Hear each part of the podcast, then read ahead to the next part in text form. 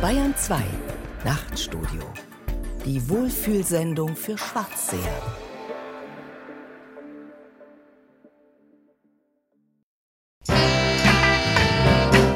Ästhetik und Rebellion zur kulturellen Herkunft der 67er.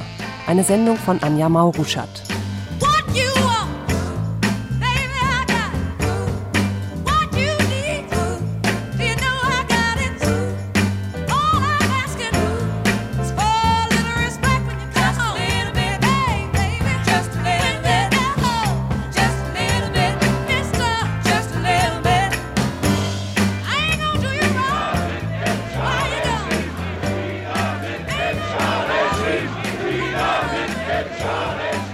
Habe das in Paris gehört. Ich habe damals in Paris studiert, an der Sorbonne und saß nachts, also im Studentenwohnheim, da an der Cité Universitaire, arbeitete an meiner Dissertation und da habe ich Radio gehört und äh, hörte also von der Demonstration in Berlin und auch, dass da jemand umgekommen war und verstand aber den Namen nicht richtig und äh, habe dann angerufen in München und gefragt und es war tatsächlich eben dieser Benno Ohnesorg, mit dem ich befreundet war, mit dem ich zusammen mein Abitur in Braunschweig am Braunschweig-Kolleg nachgeholt habe. Uwe Timm, Schriftsteller, Jahrgang 1940. Er, den ich wirklich sehr gut kannte und so völlig unpolitisch war. Also ich war immer politisch interessiert, er war aber dezidiert nicht interessiert. Und wie der in diese Situation gekommen sein konnte, jetzt da erschossen zu werden, als ich den Sorge da auf dem Foto liegend sah. Im Spiegel war das, glaube ich, eine Abbildung, dieses berühmte Foto mit der Frau, die ihm den Kopf hält.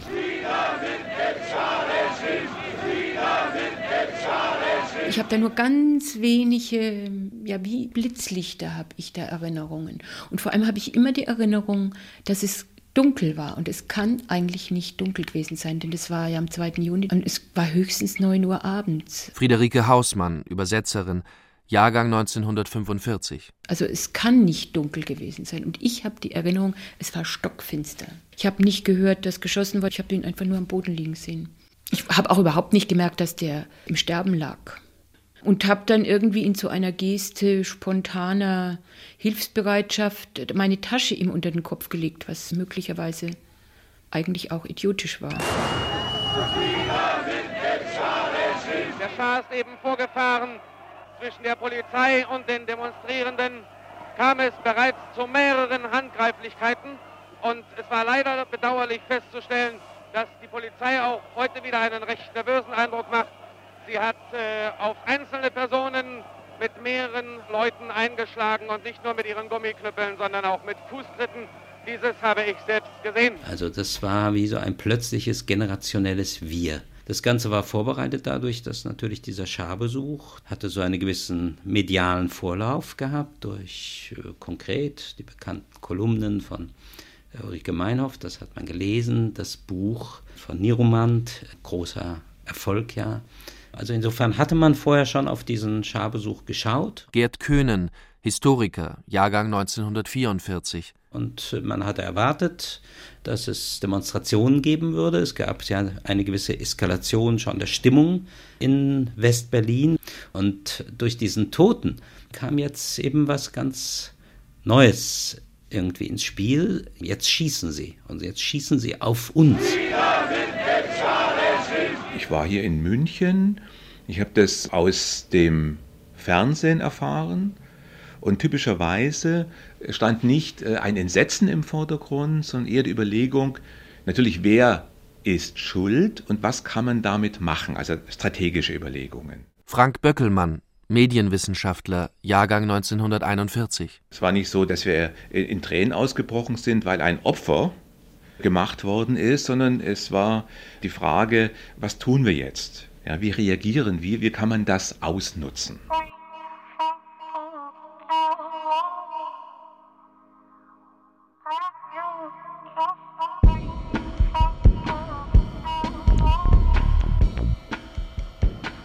Vier Zeitzeugen. Alle vier haben den Tag erlebt. Alle vier waren damals Anfang Mitte 20 und alle vier haben sich in den letzten 40 Jahren intensiv mit der Vorgeschichte und den Folgen jenes Tages auseinandergesetzt, der die Bundesrepublik verändern sollte. 2. Juni 1967. Hunderte von Studenten demonstrieren vor der Deutschen Oper in West-Berlin gegen den Staatsbesuch des Schahs von Persien. Als die Polizei die Demonstration gewaltsam auflöst und die Demonstranten flüchten, schießt Kriminalobermeister Karl-Heinz Kurras dem 26-jährigen Romanistikstudenten Benno Ohnesorg in den Hinterkopf. Jener Benno Ohnesorg, dessen Frau schwanger war, der Frankreich und die Literatur liebte und der sich in der Schule nie an politischen Diskussionen beteiligte. Trotzdem ging Ohnesorg am 2. Juni 1967 auf die Straße, um gegen das Schah-Regime zu demonstrieren und wird auf seiner ersten Demo erschossen. Kriminalobermeister Kurras hingegen wird später mit der Begründung, er habe in putativer Notwehr gehandelt, freigesprochen. Ein Schuss, so absurd wie der, mit dem Merceau den Araber tötet, in Albert Camus' berühmten Roman Der Fremde. Ein Schuss, der zehn Jahre lang nachhallen sollte, bis in den deutschen Herbst 1977 und bis in die gegenwärtige Debatte um die RAF. Ein Schuss, durch den so viele aus der Gesellschaft hinausgeschossen wurden, wie es der Soziologe Niklas Luhmann später formulierte. Hinaus in die APO, in die kommunistischen Kadergruppen, in die mörderische RAF, ins Berufsverbot oder in den Selbstmord. Tausende von Bürgerkindern, von denen die meisten bis zum 2. Juni 1967 genauso unpolitisch gewesen sein dürften wie Benno Ohnesorg.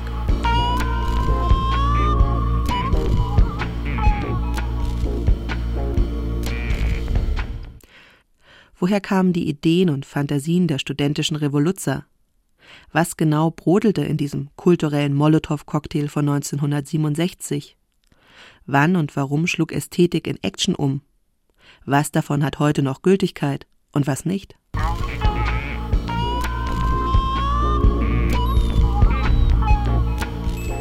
Im Oktober 1960 schreibt der gerade 20-jährige Benno Ohnesorg in einem Bewerbungsbrief an den Direktor des Braunschweig-Kollegs Seit mehreren Wochen bin ich in Südfrankreich, wo ich in der Weinlese gearbeitet habe.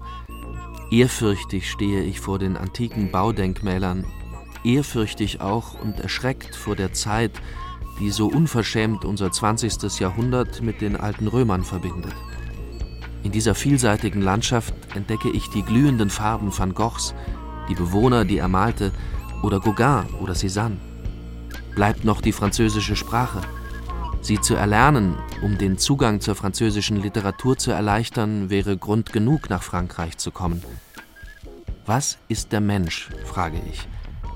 Nicht fragwürdig ist sein Wert, aber an seiner Bestimmung frei zu sein, frei von Eigenliebe und Geltungsdrang, so frei, dass der Mensch dem Menschen ein Helfer wird, kann man nur zu leicht resignieren. Beachtenswert, wer mit Ionescos Béranger ruft, ich kapituliere nicht, selbst wenn alle anderen schon Nashörner sind. Es ist eines der wenigen Dokumente von Benno Ohnesorg, über den kaum etwas bekannt ist. Geboren am 15. Oktober 1940, wächst Benno Ohnesorg mit drei Brüdern in finanziell und räumlich beengten Verhältnissen auf. Alle Jungs beenden möglichst schnell die Schule, um Geld zu verdienen. Benno, das dritte Kind, lernt einen ästhetischen Beruf, Dekorateur in einem Kaufhaus, aber das reicht ihm nicht. Ihn dürstet nach Bildung und Kultur. Und so bewirbt er sich um ein Stipendium am Braunschweig-Kolleg, um nach Beendigung der Lehre sein Abitur nachzuholen. Er wird aufgenommen, genauso wie Uwe Timm. 45 Jahre später hat der Münchner Schriftsteller eine Erzählung über die Freundschaft dieser beiden Klassenkameraden geschrieben. Der Titel Der Freund und der Fremde. Es ist eine sehr berührende autobiografische Erzählung über die Vorgeschichte von 67 geworden. Und so führt mich meine erste Fährte in die Dachgeschosswohnung eines schönen alten Hauses am englischen Garten, ins Arbeitsrefugium von Uwe Timm. Ja, warum war Frankreich so wichtig für mich? Also so richtig bewusst wurde mir das erst mit dem Benno Ohnesorg, der in Frankreich war und äh, dort auch getrennt war und gelebt hat und ein Jahr dort war. Aber davor war das bestimmt dieses Bild durch die Bücher von Camus, durch die Bücher von äh, Bourvois, durch die Bücher von Sartre, durch Filme Aber es ist auch ein, ein Interesse gewesen, was sich so absetzte von dem, was so die ältere Generation noch hatte. Da war ja immer noch Frankreich der Erbfeind. Nicht? Also das ist ein Begriff, den ich noch gehört habe, also so überzeugt gehört habe, nicht, dass Frankreich der Erbfeind ist, nicht, also seit Jahrhunderten, nicht, die uns Elsass-Lothringen weggenommen haben und dann hatte man das wieder, also wieder weggenommen worden. Und das änderte sich ja völlig mit der Situation, als de Gaulle, Adenauer diesen deutsch-französischen Freundschaftspakt schlossen. Nicht? Also dass da auch ein Interesse war, plötzlich ein starkes Interesse war an dieser anderen Nation. Diese jetzt ganz, natür ganz natürliche Solidarität zwischen unseren beiden Völkern müssen wir selbstverständlich organisieren. Das ist die Aufgabe der Regierung. Am 9. September 1962 hatte der französische Staatspräsident Charles de Gaulle in Ludwigsburg erklärt, vor allem müssen wir aber ihr einen lebenden Inhalt geben. Und das ist insbesondere die Aufgabe der Jugend. Und ich denke, bei mir spielte ganz sicher auch eine Rolle, das ist gar nicht zu bezweifeln, weil man die Vorstellung hatte, dass das eine größere Form auch an erotischem Interesse garantierte. Nicht? Ich meine, die Birgi Bardot, das war einfach ein, dieses, ein Gänseblümchen wird entblättert. Das ist die erste Filmaufnahme, die ich in Erinnerung habe, wo, wo ein nackter Busen gezeigt wurde. Nicht? Also wenn das kein Grund ist, also dem problematischen Alter in das Land zu gehen, wo solche Filme möglich sind. Dennoch waren es weniger Charles de Gaulle und Brigitte Bardot als vielmehr die akademische Ausbildung und der Existenzialismus, die Uwe Timm nach Frankreich führten. Als Ohnesorg, der inzwischen an der Freien Universität Romanistik und Germanistik studiert, in Westberlin erschossen wird, schreibt Tim in Paris an seiner Dissertation über das Problem des Absurden bei Albert Camus. Also für mich war äh, ganz wichtig die Lektüre so der existenzialistischen Literatur. Also die war auch für den Benno Ohnesorg wichtig, der hat die auch gelesen. Äh, Camus und Sartre und bei beiden, also insbesondere bei Camus, spielt ja eine Rolle auch die Revolte, der, der, der Gedanke sozusagen, der äh, ausgerichtet ist, dass man eben nicht allein ist. Und Camus hat ja auch die Problematik dieser Absurdität, also im Sisyphus verändert, indem man im Mensch in der Revolte geschrieben hat, also dass der Sinn sich eben tatsächlich sozusagen in Widerstand äußert der wiederum gerichtet ist gegen jeden, der gequält wird oder getötet wird. Nicht? Also so eine allgemeine Solidarität, nicht? also die ihr auf Praxis auch zielt. Nicht? Also Verhältnisse nicht hinzunehmen, wo andere drangsaliert werden. Das ist sozusagen die Botschaft. Ich denke, das ist, wenn man so will, subkutan sicherlich eine Form gewesen, die äh, ganz wichtig war, um so ein Empfinden für Gerechtigkeit auch auszubilden, auch für Empörung auszubilden. Dieses existenzialistische Lebensgefühl scheint für viele deutsche Intellektuelle der Jahrgänge 40 bis 45 prägend gewesen zu sein. Zumindest stoße ich bei meinen Recherchen immer wieder darauf. So erzählt mir auch der Frankfurter Historiker Gerd Köhnen bei unserem Gespräch von seinen existenzialistischen Lektüreerfahrungen und vor allem von seiner Begeisterung für Albert Camus. Camus hatte irgendwie was mit Algerien zu tun. Es gab den Algerienkrieg im Hintergrund. Der Algerienkrieg war vor dem Vietnamkrieg so ein Fokus von Sympathien für einen antikolonialen Befreiungskampf. War auch äh, dann jung gestorben äh, mit dem Auto von Baum gerannt, während äh, Sartre nur immer älter wurde und also auch dieses Flair des früh tragisch Gestorbenen äh, umwitterte ihn. Also er hatte was James Dean-mäßiges wiederum, ja. Und das war mehr noch so der etwas leere, ja, dieser Geist seiner pubertären Verzweiflung, ja. Den konnte man bei ihm besser aufheben, während bei Sartre war ja schon der Ekel. Ähm, also ich habe diesen Roman Der Ekel gelesen und er hat mir wirklich Ekel erzeugt. Sartre war irgendwie abstrakter, Camus war lebensvoller.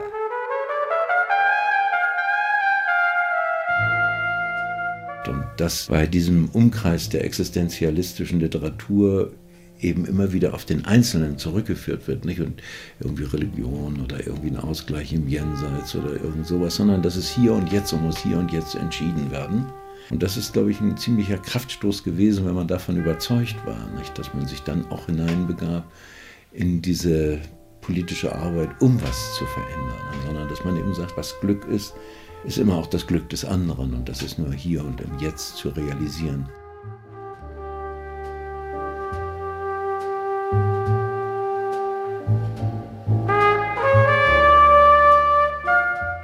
Als er vom Tod Benno Ohnesorgs erfährt, zerreißt Uwe Timm die 174 Seiten seiner Dissertation, die er bereits mit der Schreibmaschine geschrieben hatte. Sie erscheinen ihm zu philosophisch, zu sehr von Heidegger geprägt. Ohnesorgs skandalöser Tod verlangt danach, die Auseinandersetzung mit Camus noch einmal politischer anzugehen. Und über 30 Jahre danach zitiert der Titel seiner Erzählung Der Freund und der Fremde immer noch den berühmten Roman von Albert Camus, in dem ein absurder Mord beschrieben wird. Wie Camus in der Resistance seinen Sinn fand, schreibt Tim, so fanden er und seine Generation nach dem sinnlosen Tod von Benno nun im Protest ihren Sinn, in der Revolte gegen den scheinbar faschistischen Staat. Astrid Preull schrieb über ihre Zeit in der RAF sogar einmal, wir lebten eine Art bewaffneten Existenzialismus.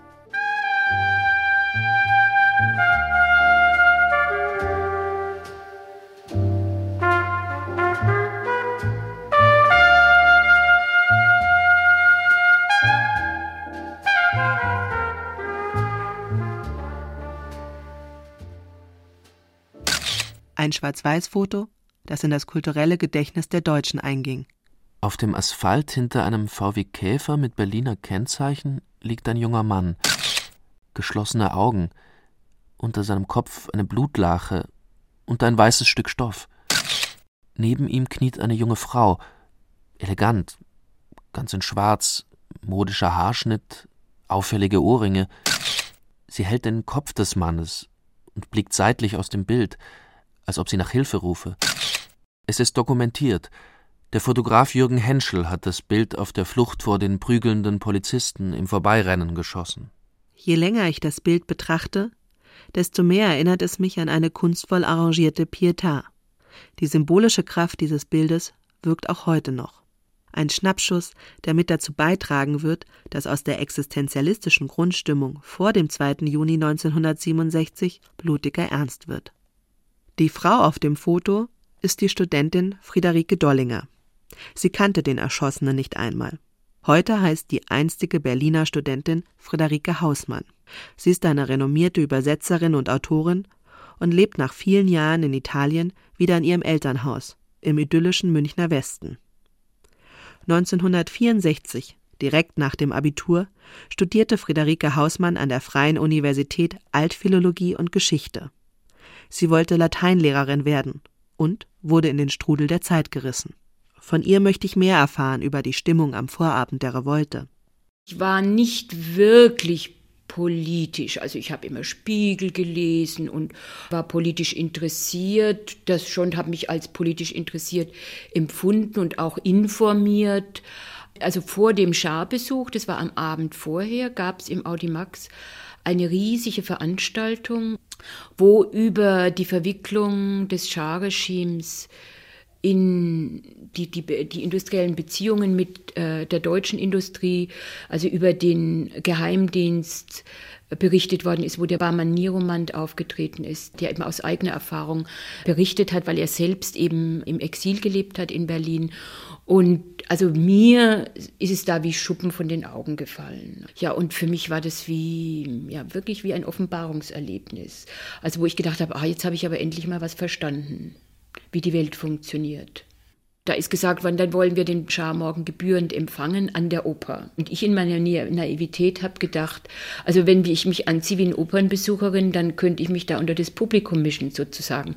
Das war, war natürlich absolut lächerlich. Die Polizei hatte das ja auf der anderen Seite ganz von weitem abgesperrt. Also deswegen habe ich da dieses komische Verkleidung an.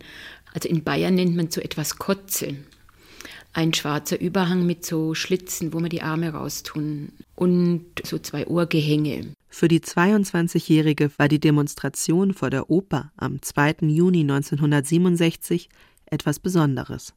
Das war meine erste Demo. Auf einer richtigen Demonstration war ich noch nie vorher. Ach doch, bei, natürlich bei den Schwabinger Krawallen. Da war ich natürlich auch.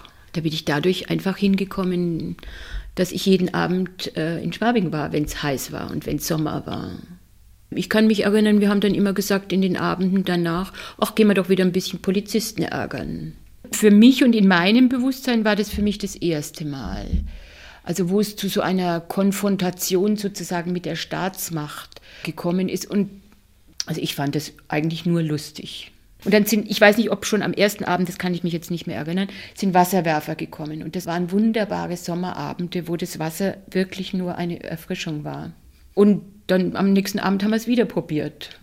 Und es hat funktioniert. Die Polizei hat sich richtig jeden Abend brav provozieren lassen. Dass auch Friederike Hausmann die sagenumwobenen Schwabinger Krawalle 1962 erlebt hat, macht mich neugierig.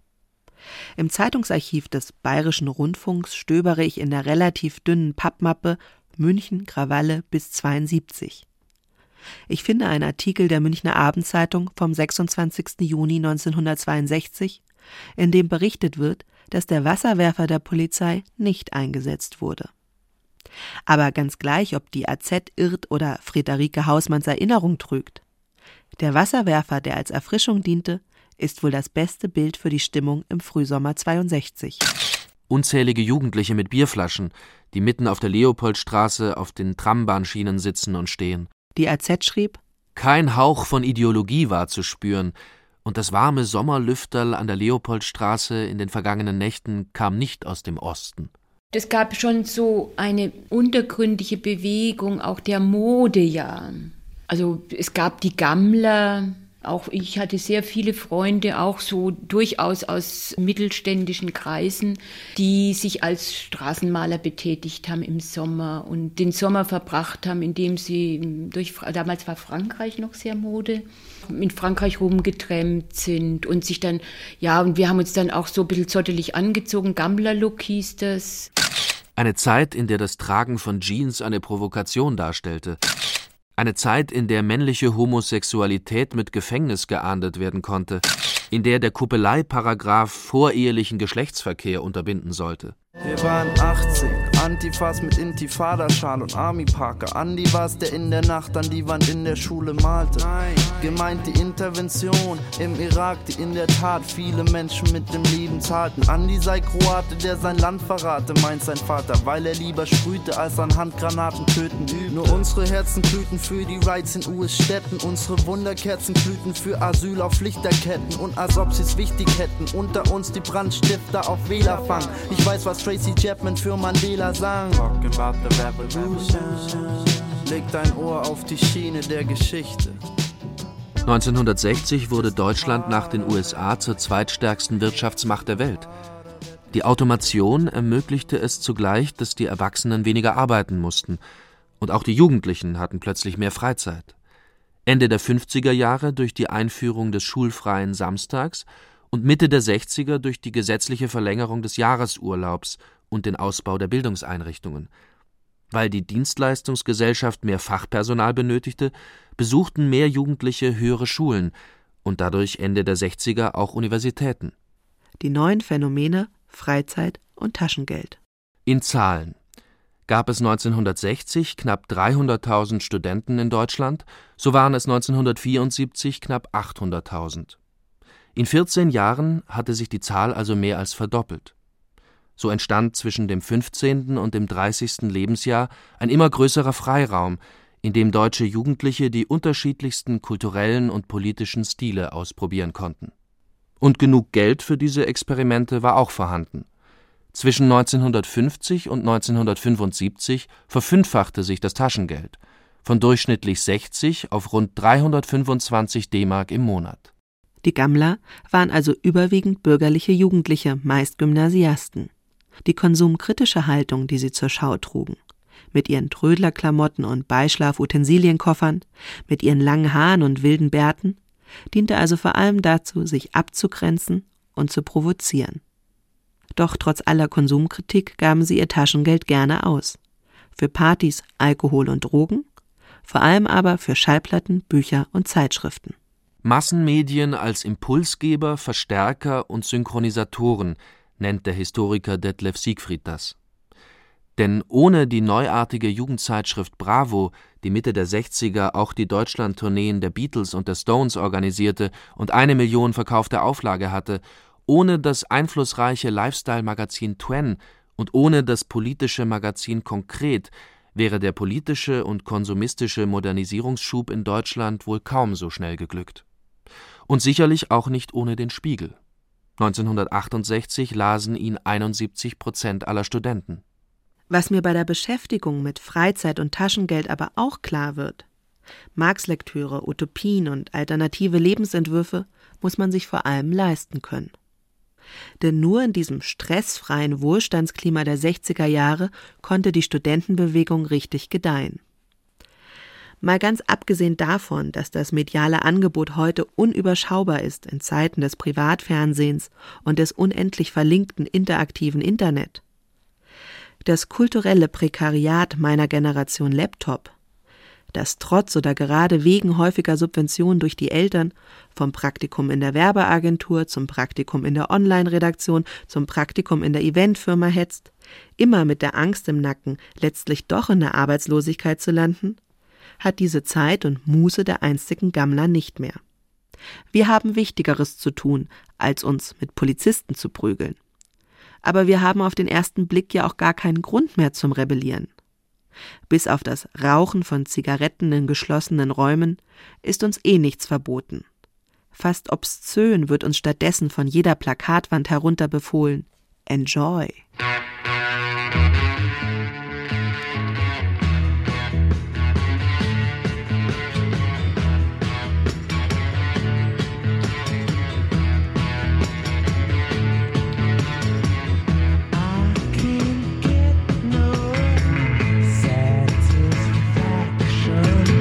Schwabing ist denn auch längst kein Synonym mehr für ein Gammlerparadies.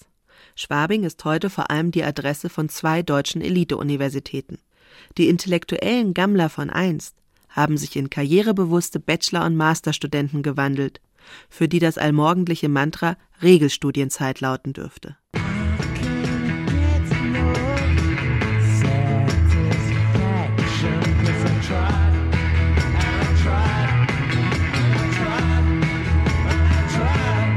Schwabinger Krawalle, um sie jetzt nicht zu mythisieren, muss man sagen, waren ja der letzte große Krawall in einer ganzen Kette von sogenannten halbstarken Krawallen. Das fing 57, 58 an, das flackerte immer wieder auf. Es gab bei Rockkonzerten das, es gab äh, in Berlin auch eine riesige Sache in der Waldbühne, wo sie alles de demoliert haben. Das war auch so 63 vielleicht. Also das lag so in der Luft. Das gab es auch in England und überall, die sogenannten halbstarken Krawalle. Und das war so der Ausbruch dieser erotischen Lebensenergien, ja, äh, und äh, da kriegte man es dann immer auf den Deckel und wurde niedergemacht und die Bildzeitung schon ergoss sich in absolut hetzeres Galt eine, eine Jugend, die völlig außer Rand und Band sei und was weiß ich. Das war ja alles schon in den frühen äh, 60er Jahren und ähm, das waren so die Schlachtaufstellungen.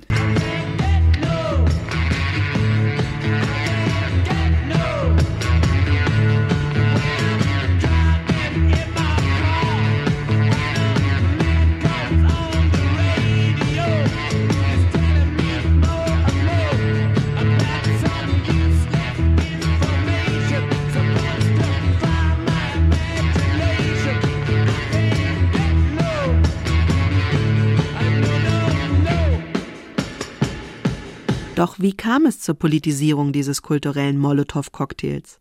Um diese Frage zu klären, treffe ich den Frankfurter Historiker und Autor Gerd Köhnen. Wie Friederike Hausmann trat Köhn nach dem Tod von Benno Ohnesorg in den SDS ein, den Sozialistischen Deutschen Studentenbund. Und wie Friederike Hausmann schloss auch Köhn sich 1970, nach dem Ende der Studentenvereinigung für viele Jahre einer der unzähligen maoistischen K-Gruppen an, die aus dem SDS hervorgingen. Mitte der 80er Jahre sagte Köhn sich schließlich von den kommunistischen Utopien los und arbeitet seitdem die politisch-kulturellen Verstrickungen seiner Generation auf. 1958 gab es die großen Demonstrationen gegen die atomare Bewaffnung der Bundeswehr. Die waren viel größer übrigens als die Demonstrationen 68, aber traditioneller. Gewerkschaften, linke Sozialdemokraten und Reste der KPD. Die hatten nicht diesen kulturrevolutionären Touch wie diese Jugenddemonstrationen 67, 68. Die apokalyptische Angst vor der Atombombe. Auch Uwe Timm und Benno Ohnesorg werden wahrscheinlich davon geprägt gewesen sein. Denn diese Angst korrespondierte mit dem Existenzialismus. Und sie förderte den Amerikanismus. Uns allen, behaupte ich mal, steckte die Kuba-Krise ungeheuer in den Knochen. Ja, egal, selbst wenn man 8, 9, 10 war oder schon 13, 14 in dem Jahr 62. Ja. Aber äh, ich kann mich genau an diesen äh, Morgen erinnern, wo man dachte und so, also die äh, sowjetischen Raketenschiffe fuhren auf Kuba zu und die Amerikaner hatten es blockiert und äh, äh, hatten mit einem Militärschlag gedroht und da waren die sowjetischen Raketen schon aufgestellt und die Eskalationsleitern, die konnte man ja rauf und runter deklinieren. Also äh, dachte man wirklich einen kurzen Moment, das könnte tatsächlich passieren. Und dadurch wurde dann Kennedy erstmal zum Helden Äh, würde ich sagen, äh, eines großen Teils dieser westdeutschen Jugendlichen. I call upon Chairman Khrushchev to halt and eliminate this clandestine, reckless and provocative threat to world peace and to stable relations between our two nations. I call upon him further to abandon this course of world domination and to join in an historic effort to end the perilous arms race and to transform the history of man. Und dann wurde Kennedy ermordet, auf geheimnisvollste Art und Weise. Ja, wer, wer ermordet ihn jetzt? Ja. So, also Ku Klux Klan, was war dahinter? Irgendwelche düsteren Kräfte. Ja. Insofern waren ganz viele, die 62, 63 beim Mord an Kennedy äh, mit, einer, mit Fackelmärschen auf die Straße gegangen sind, waren dieselben, die 68, 69 dann schrien USA ist ASS. Ja. Äh, aber Amerikanismus war vorher eine Protesthaltung ja, Ende der 50er, frühen 60er Jahren. Könnte man sagen, bis 63, 64, 65. Und dann kam dieser Kennedy-Mord, dann kam der Vietnamkrieg und dann war das eine ebenso heftige Entidealisierung nach dieser Romanze, die es schon gab zwischen der deutschen Jugend und Kennedy. 2000 years ago, 2000 years ago, the proudest boast was Kiwis Romanus sum. Today, in the world of freedom, the proudest boast is, Ich bin ein Berliner.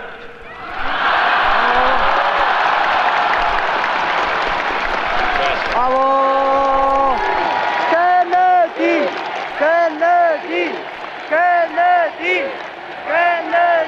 Es fasziniert mich, wie der attraktive amerikanische Präsident John F. Kennedy in seiner berühmten Rede vor dem Schöneberger Rathaus am 26. Juni 1963 sich mit den Schwachen, den eigentlich von ihm abhängigen Westberlinern identifiziert und durch diese Geste die Verlierer für sich gewinnt und zu glühenden Amerikanern im Geiste macht.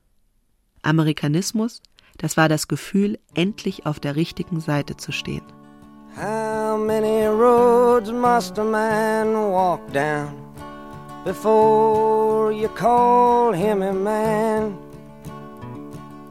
How many seas must the white dove sail before she sleeps in the sand? And how many times must the cannonballs fly before they're forever banned?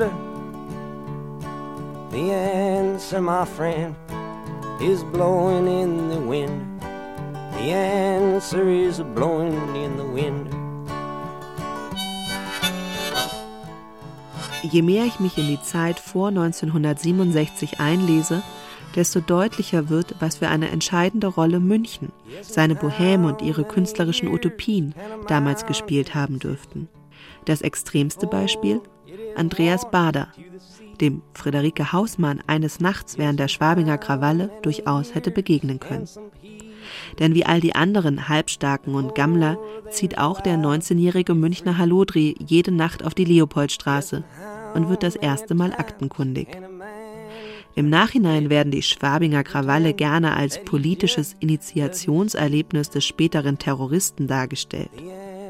So zitiert Gerd Köhnen in seinem Buch Fest bei Enslin Bader Anneliese Bader, die berichtet, der aufgewühlte Andi habe nach den Krawallen zu ihr gesagt: Weißt du, Mutter, in einem Staat, wo Polizei mit Gummiknüppeln gegen singende junge Leute vorgeht, ist etwas nicht in Ordnung. Dabei dürfte die Verquickung von Ästhetik und Rebellion bei Andreas Bader wesentlich komplexer gewesen sein. Wie bei so vielen Gammlern damals in München. Horst Söhnlein zum Beispiel.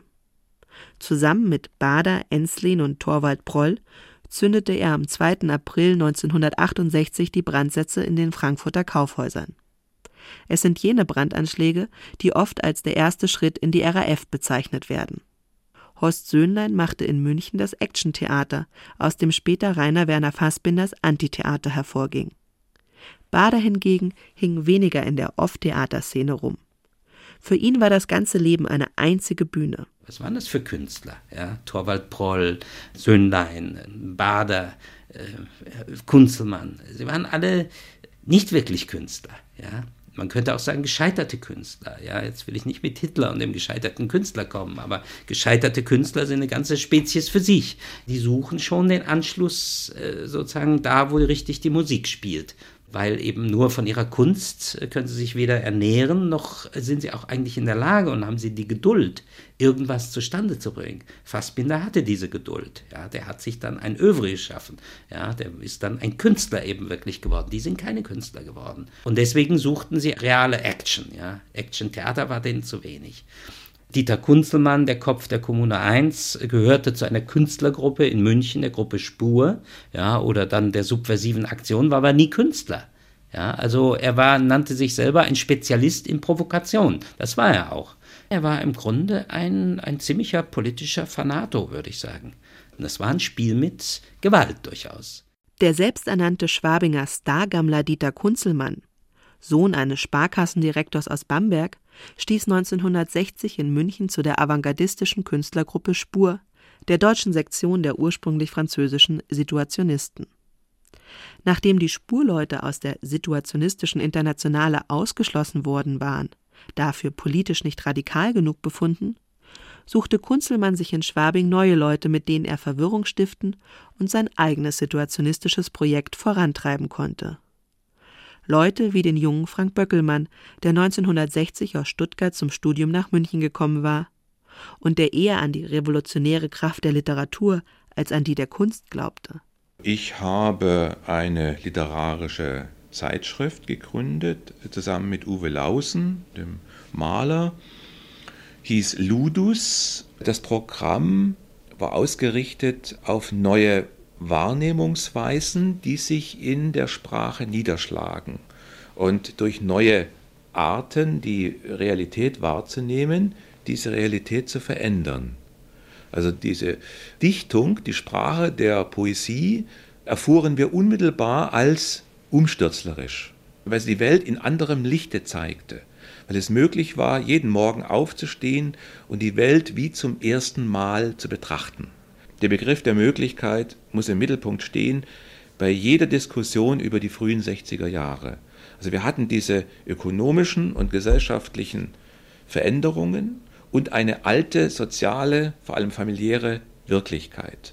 Und aus dieser Diskrepanz schöpften wir unsere Energie, auch unsere Legitimation, alles zu ändern. Böckelmann und Kunzelmann gründen im Herbst 1962 die legendäre Subversive Aktion, bei der Frank Böckelmann The Brain war, der intellektuelle Vordenker und Theoretiker des Subversiven. Kunzelmann hingegen war die treibende Kraft der Aktion.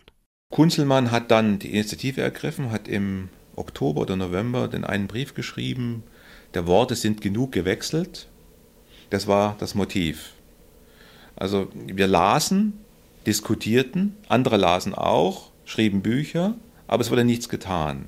Wir erfuhren, von Adorno und anderen Großtheoretikern, dass das Ganze dieser Gesellschaft das Falsche sei und äh, setzten uns zufrieden hin und äh, setzten unsere Karriere fort. Und das war ein Ungleichgewicht, äh, zu viel Theorie, zu viel Analyse und zu wenig Aktion oder gar keine Aktion. Und dieses Missverhältnis wollten wir handgreiflich beseitigen. Auch du hast Kennedy erschossen. Die unermessliche Trauer über den Tod Kennedys beweist, dass die Gesellschaft diesen Tod ersehnt hat. Zur Schau gestelltes Glück produziert Neid, und die Trauer aller sollte den Todeswunsch aller kompensieren. In der Urhorde erschlugen die Söhne den Vater, um die Mutter zu besitzen, und die Welt erschoss den großen Bruder John, um sich an Jacqueline zu vergreifen. Wer all dies nicht versteht, will es nicht verstehen und untermauert nur die Wahrheit dieser Sätze. Sätze aus Das Kennedy-Manifest, Flugblatt der subversiven Aktion vom Dezember 1963. Dieses fein säuberlich und fehlerfrei mit Schreibmaschine getippte Flugblatt es war die erste aufsehenerregende Aktion der intellektuellen Unruhestifter in München. Wir wollten provozieren, um auf diese Weise Mitkämpfer zu finden. Die sollten sich dann melden und wurden von uns getestet und wenn sie die Prüfung bestanden, durften sie mitmachen. Dann gab es auch äh, ernstere Aktionen, von denen man auch heute nur ansatzweise sprechen kann. Also wir hatten ja diese Vorstellung, die Menschen reiben sich auf, erschöpfen sich in ihrem Dasein mit Arbeiten und Konsumieren. Wenn man nun diesen Menschen das, was sie so heftig begehrten, schenken würde, würden sie vielleicht äh, erkennen, dass das nicht allzu viel wert ist und andere Dinge bevorzugen. Also haben wir manche Dinge erbeutet, vorzugsweise Abteilungen von Kaufhäusern, und haben sie dann in der Vorstadt verteilt an die hungrigen Massen. Wir haben auch mal eine, eine Jahrestagung der deutschen Werbeberater gestört durch lautes Abspielen von Musik. Surfing Bird. Da da da da da da.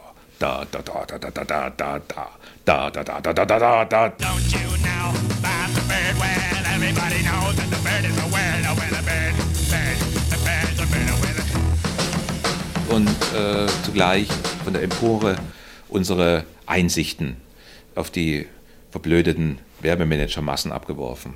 Es entstand ein großer Aufstand und die wollten sie natürlich damals schon als recht cool zeigen. Also nur einfach in die Ecke gedrängt, uns die Flugblätter abgenommen und äh, uns festgehalten, bis die Polizei eintraf. Da wurden dann schon die ersten Akten angelegt. 64.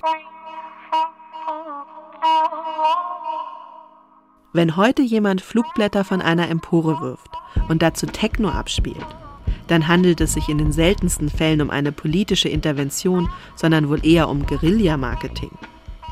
Überhaupt ließ sich die Werbeindustrie stark von der kulturrevolutionären Jugendbewegung inspirieren. Wie Hans Magnus Enzensberger schon 1970 festgestellt hat, gab es bereits Ende der 60er einen Büromaschinenkonzern, der um Nachwuchs für sein Verkaufsmanagement warb, mit dem Bild Che Guevaras und dem Slogan We would have hired him. Seitdem wurde unzählige Male für alles Mögliche mit der einstigen Ikone der Linken geworben – vom Mietauto bis zum Handy. Denn nichts lässt sich besser vermarkten als der Sexappeal des Freiheitskampfes, außer vielleicht Sex selbst.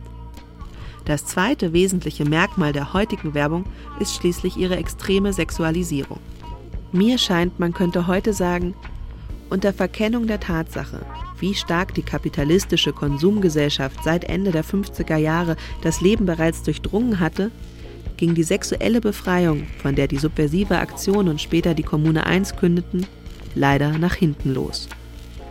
Anstatt uns durch das Ausleben unserer Triebe zu entfalten und eine glücklichere Welt des Lustprinzips zu errichten, wurden wir zu Sklaven barbusiger Fernsehgewinnspiele und Sexspots nach Mitternacht, die uns kaum noch verführen, sondern nur noch befehlen. Und selbst die Traummaschine Kino kann heute kaum noch Utopien und Stars generieren, die meine Generation vergleichsweise in den Bann ziehen könnten, wie einst das Kino Frank Böckelmann und seine Generation. Filme haben natürlich eine große Rolle gespielt. Filme waren die Belohnung nach einem arbeitsreichen Tag. Wir verkauften ja auch unsere Pamphlete, unsere Produkte auf der Straße in den Gaststätten. Und anschließend durfte man ins Picknick gehen, Spaghetti essen und ins Kino, ins Türgendolch oder sonst wohin gehen, Western anschauen aufregend waren französische und amerikanische Gangsterfilme, also mit Humphrey Bogart, Lauren Bacall, Lee Marvin. Aber auch die ersten Filme dann ab 64 von Jean-Luc Godard Louis Malle, zum Beispiel Die Liebenden mit Jean Moreau, hat einen enormen Eindruck gemacht. Das war schon Ende der 50er Jahre. Ja, diese düster heruntergezogenen Mundwinkel von Jean Moreau, die haben mich sehr beeindruckt. Tiefgründig, undurchschaubar. In diesem Moment spielte dann auch ein Film eine zentrale Rolle. Da war eine Mischung aus allem, Befreiungskampf und Revolution und also mutige Frauen und, und unkonventionell und dass eben doch alles gut ausgeht und so. Viva Maria von Louis Malle mit Brigitte Bardot und Jeanne Moreau. Die Anarchistin Maria I und die Tingeltangelsängerin Maria II lernen sich zufällig in einem fiktiven mittelamerikanischen Staat kennen. Sie bringen sich gegenseitig bei, was sie am besten können: Revolution und Liebe. Nebenbei erfinden sie auch noch den Striptease. Bis zum glorreichen Sieg der Liebe über fiese Diktatoren und über erzkonservative und listenreiche Kleriker müssen sie viele Gefahren, Gefangennahmen und sogar eine mittelalterliche Folterung überstehen. Das alles feiern sie am Ende bei einem prunkvollen Auftritt in Paris. Das waren wir. Kunzelmann soll so begeistert gewesen sein, dass er gleich mehrmals ins Kino rannte. Die ehemals subversiv aktiven Revolutionäre nannten sich innerhalb des SDS, dem sie 1965 beigetreten waren, auch die Viva Maria Gruppe.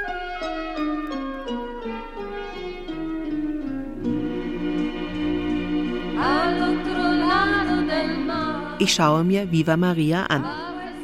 Es geht mir ähnlich wie den Studenten Mitte der 60er. Ich bin hin und weg von diesem bunten, lebensfrohen, grotesken und anarchistischen Frauenwestern. So macht Revolution sicher Spaß. Allerdings, mich irritiert die letzte Szene. Nachdem alle revolutionären Schlachten geschlagen und alle Kämpfe gewonnen sind, verneigen die beiden Marias sich lächelnd vor dem roten Vorhang eines Theaters in Paris. Es beschleicht mich ein Verdacht. War alles vielleicht nur eine Revue? Theater? War der Frauenwestern vielleicht genauso wie die ganze Studentenrevolution nur eine Farce, aufgeführt von euphorisierten, verkleideten Bürgerkindern?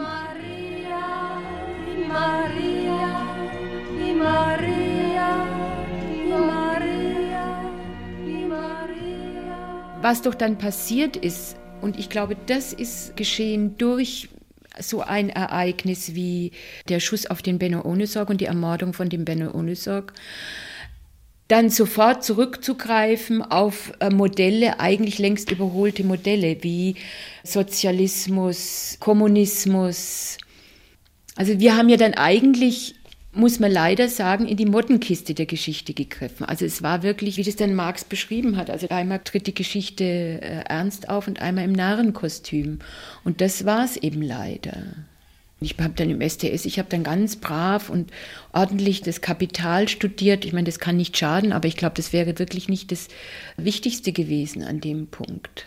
Also das finde ich, das ist für mich das Allerproblematischste an dieser Bewegung und auch etwas, was mich zutiefst bis heute verunsichert, muss ich sagen. Ist das das, was wir dann unseren Eltern vorgeworfen haben? Ihr habt geglaubt einem Führer, ihr habt nicht nachgedacht, dass das im Grunde wir das Gleiche gemacht haben. Das galt immer so als demokratische Prozeduren auf den Vollversammlungen, aber es war nichts anderes als Führerbewegungen. Der Rudi Dutschke ist ein charismatischer Führer gewesen. Friederike Hausmann 2007 die junge Frau, die 1962 in die Schwabinger Krawalle gerät und fünf Jahre später dem blutenden Benno Ohnesorg den Kopf hält, macht während der Studentenrevolte ihr Staatsexamen. Doch als Lateinlehrerin an staatlichen Schulen wird sie nicht unterrichten. Sie erhält Berufsverbot. Als sie 1973 die offizielle Linie ihrer K-Gruppe kritisiert, wird sie von den Revolutionären verstoßen. Anfang der 70er steht sie ganz allein in der Welt. Ihr Schicksal berührt mich. Es wird sicher kein Einzelfall gewesen sein. Immer mehr erscheinen mir die 67er als eine Generation, die das Trauma des deutschen Faschismus aufarbeiten und zugleich den komplexen Modernisierungsschub der 60er verkraften musste. Trotz allen Pop-Appeals, der Bilder und der Musik von damals bin ich froh, dass ich diese Zeit nicht durchleben musste. Wer weiß, ob ich in diesem Klima der Orientierungslosigkeit und Verzweiflung nicht auch anfällig gewesen wäre für die vermeintlichen Heilsbringer der Geschichte. Onkel Ho und der gute Ernst Thälmann mit der Kappe und Lenin natürlich sowieso und Mao äh, winkte uns von der Tribüne herunter zu, ja.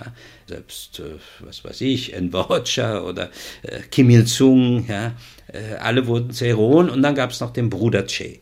Ja, der war natürlich einer von uns, aber früh gestorben, tragisch gestorben. Also insofern war es eine fieberhafte Suche nach Anti-Autoritäten.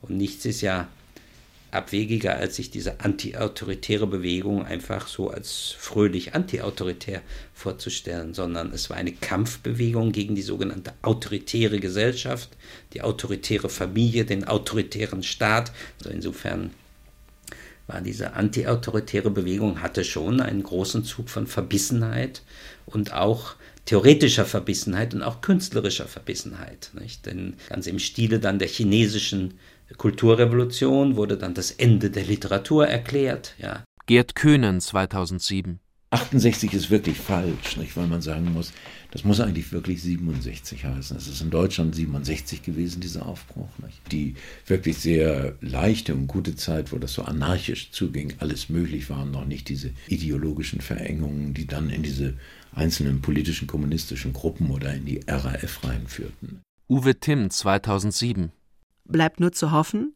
dass wir zumindest ein bisschen von der Studentenrevolte gelernt haben werden und wenigstens nicht wieder autoritären Führern hinterherlaufen. Wir werden es sehen. Wir können es ändern. Wir sind nicht hoffnungslose Idioten der Geschichte, die uns fähig sind, ihr eigenes Schicksal in die Hand zu nehmen. Das haben sie uns jahrhundertelang eingeredet. Viele geschichtliche Zeichen deuten darauf hin, dass die Geschichte einfach nicht ein ewiger, ein ewiger Kreisel ist wo nur immer das Negative triumphieren muss. Warum sollen wir vor dieser geschichtlichen Möglichkeit Halt machen und sagen, steigen wir aus, wir schaffen es doch nicht. Irgendwann geht es mit dieser Welt zu Ende.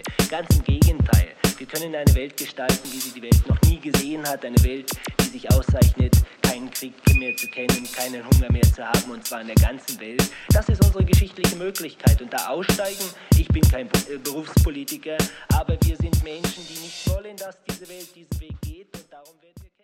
Ästhetik und Rebellion zur kulturellen Herkunft der 67er. Eine Sendung von Anja Mauruschat. Mit Uwe Timm, Friederike Hausmann, Gerd Köhnen und Frank Böckelmann. Sprecher Heiko Ruprecht. Ton und Technik Sieglinde Hermann. Regie und Redaktion Barbara Schäfer.